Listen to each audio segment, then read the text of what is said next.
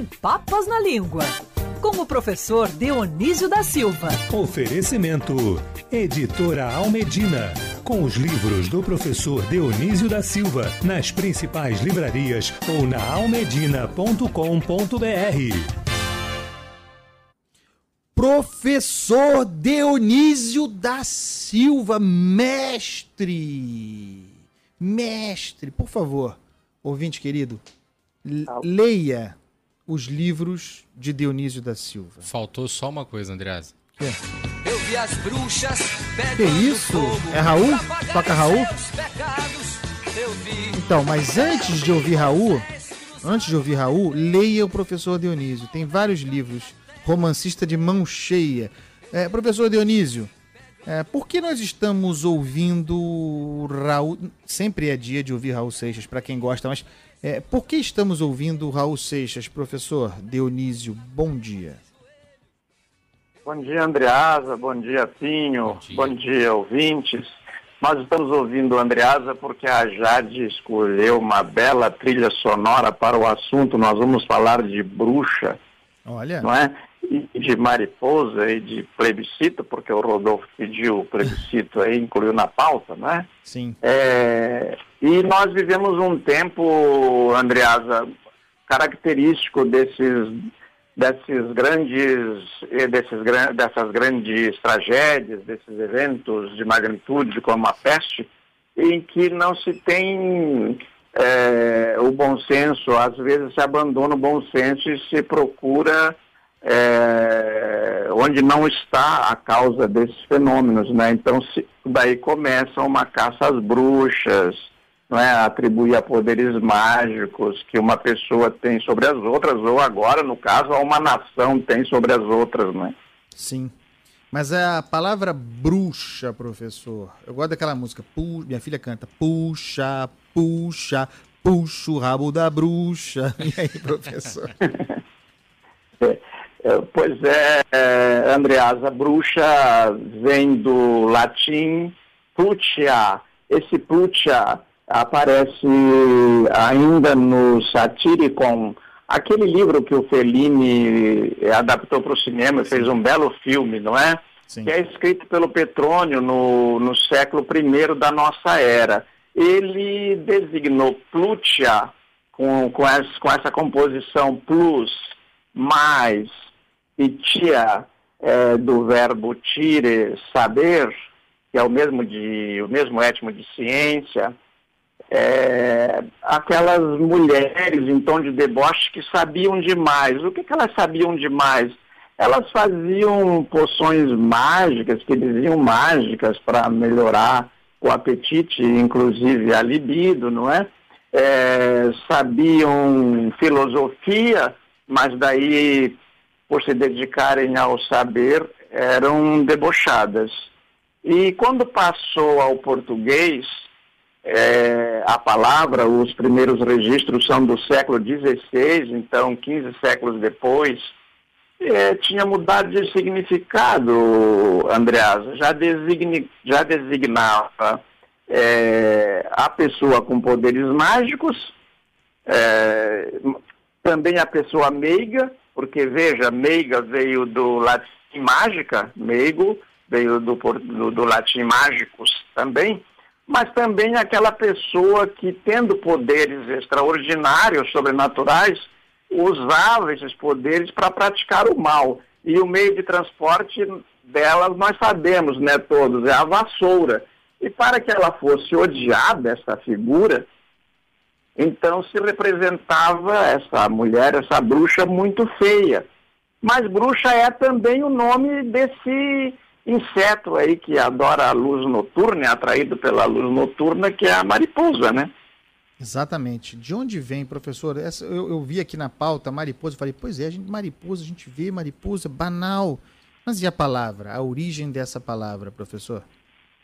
Essa é muito simples, há vários nomes de pessoas em algumas palavras, mas mariposa não está tão evidente, né? Se você pegar assim, a biografia, nicotina, o, o sobrenome da pessoa está ali, mas mariposa não. Pois é, mariposa quer dizer literalmente em espanhol Mariposa quer dizer Maria, posa, Olha. aterrissa, se fosse o caso. Esse é o nome, a origem. Que coisa. E, e ela designa não só o inseto que procura a luz, mas também há uma, uma joia, tipo um broche, né? Que as mulheres usam como enfeite, designa uma, um- uma ferramenta para se trabalhar no açude, um tipo de um utensílio assim de cavar lá a terra. E também como a mariposa é o, essa borboleta é, da noite que é atraída pela luz, é, o ambiente em que ela mais é vista é a noite, atraída pela luz, passou a designar também a prostituta. Ah, olha. Não sabia disso não, professor. É, ah, tem muitas canções, Andreasa, chamando a mulher de mariposa para xingá-la. É, no fundo, é uma forma não tão delicada de chamá-la de prostituta. né? Professor, é, vamos falar da expressão ou antes tratamos da palavra plebiscito? Como o senhor prefere? Vamos deixar, vamos falar de plebiscito já, porque é muito simples. Plebiscito é uma instituição do direito romano, já havia na antiga Roma, consultar a plebe. Então, esse plebiscito é, veio do latim, formado pela, pela palavra plebis, que designa a plebe, mas não é assim ainda o populus, né? Porque o populus romano já está organizado, é a plebe enquanto multidão. É, de- é desse mesmo étimo de plenitude, de plural, de plétora, quer dizer, tem muita coisa, então tem muita gente, isso é a plebe. Para saber o que essa muita gente pensa, é que se faz um plebiscito. Este cito é o mesmo é, étimo da segunda palavra, da- do, do segundo componente da palavra brus, bruxa. E como vimos é plútia e esse tia é de tire, então esse cito é de saber também. Saber o que a plebe pensa, plebiscito. Maravilhoso, professor. E as expressões aqui, voltando ao terreno das bruxas, não que plebiscitos não possam ser usados por bruxos, muitas vezes, ah, caça às bruxas e a bruxa está solta, professor Dionísio. Olha, Andreasa, a origem da expressão caça às bruxas é, os, eh, é radicada no século XV. Eh, na antiguidade, as bruxas existiram, havia algum tipo de punição, mas não era deste modo. Na, no século no século XIV, perdão, no século XIV, prosseguiu no século XV, por causa da, da, da peste negra, ninguém sabia direito a origem daquela peste negra, a causa, então passaram a atribuir esta, esta peste a pessoas. não é? E essas pessoas foram, caçada, foram caçadas como bruxas. Este costume não irrompeu ali, mas se consolidou ali. Já se culpavam pessoas por tempestades, trovoadas, colheitas más e tal, e as queimavam, não é? o, o castigo era fogueira, mas ali foi institu- institucionalizado. É, então, quando surgem é, essas, esses contextos, como estamos vivendo hoje, é muito a, a tentação é muito grande de, pa- de partir para uma caça às bruxas, porque é o caminho mais fácil, né? A caça às bruxas termina depois num bode expiatório. Você diz, não, o culpado deste negócio, o culpado deste mal é fulano, é esta pessoa, é agora no caso, é aquele país. E isso, naturalmente, como naqueles tempos antigos, é, evita a ciência. É mais difícil você descobrir a causa de um fenômeno. É muito mais fácil você atribuir a poderes sobrenaturais, a poderes mágicos e, sobretudo, a desafetos, não é? Ô professor, e o tão usado, né? Os dois são muito usados, as duas expressões são muito usadas. A bruxa está solta. Por exemplo, aqui na, na Band News FM, eu tropeço aqui, Jéssica Santos deixa o microfone cair ali, Cristiano Pinho perde o áudio. é, a gente vai dizer a bruxa está solta, não está dando, não está dando é, certo. Em vez de assumirmos a culpa, botamos a culpa na bruxa, professor. Aqui Dionísio? no Rio são várias bruxas soltas, vou É te contar. É, não, as bruxas moram aqui. As bruxas estão soltas. As bruxas estão soltas, professor.